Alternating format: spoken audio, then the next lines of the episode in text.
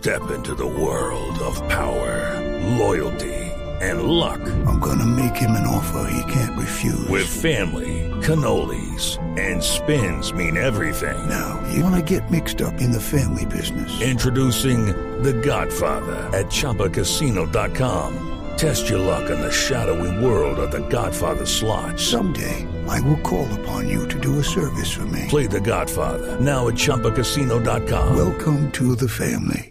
No purchase necessary. VGW Group. Void where prohibited by law. 18 plus. Terms and conditions apply. El padre Alberto Linero es periodista y también está en Mañanas Blue.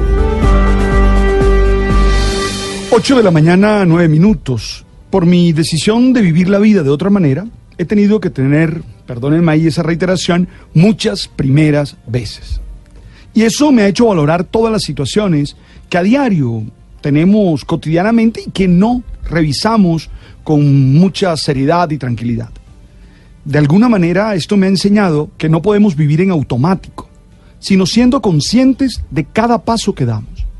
Ser consciente de las primeras veces que vamos teniendo. Por ejemplo, las primeras veces de la humanidad, el primer vuelo humano, que fue el al- espacial, que fue el de Vostok entre el 1 y el 12 de abril del año 61. ¿Te acuerdas? El cosmonauta soviético Yuri Gagarin, que hizo una órbita alrededor de la Tierra. O el primer hombre que pisó la Luna, el astronauta Neil Armstrong, el 20 de julio de 1969. O el primer partido internacional de fútbol que fue disputado entre las selecciones de Escocia e Inglaterra el 30 de noviembre del año 1872. Hoy, Carlos Queiroz tuvo su primera vez como director técnico de la selección de mayores, en un partido que se ganó contra Japón 1 a 0.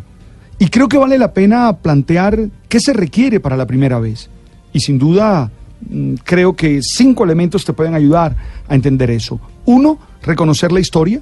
Siempre hay un contexto, un ayer que enseña y que da pistas. Dos, planeación. No olvides que improvisar amplía los márgenes de error. Tres, decisión y carácter. Dar el primer paso exige valentía y el coraje de enfrentar lo nuevo.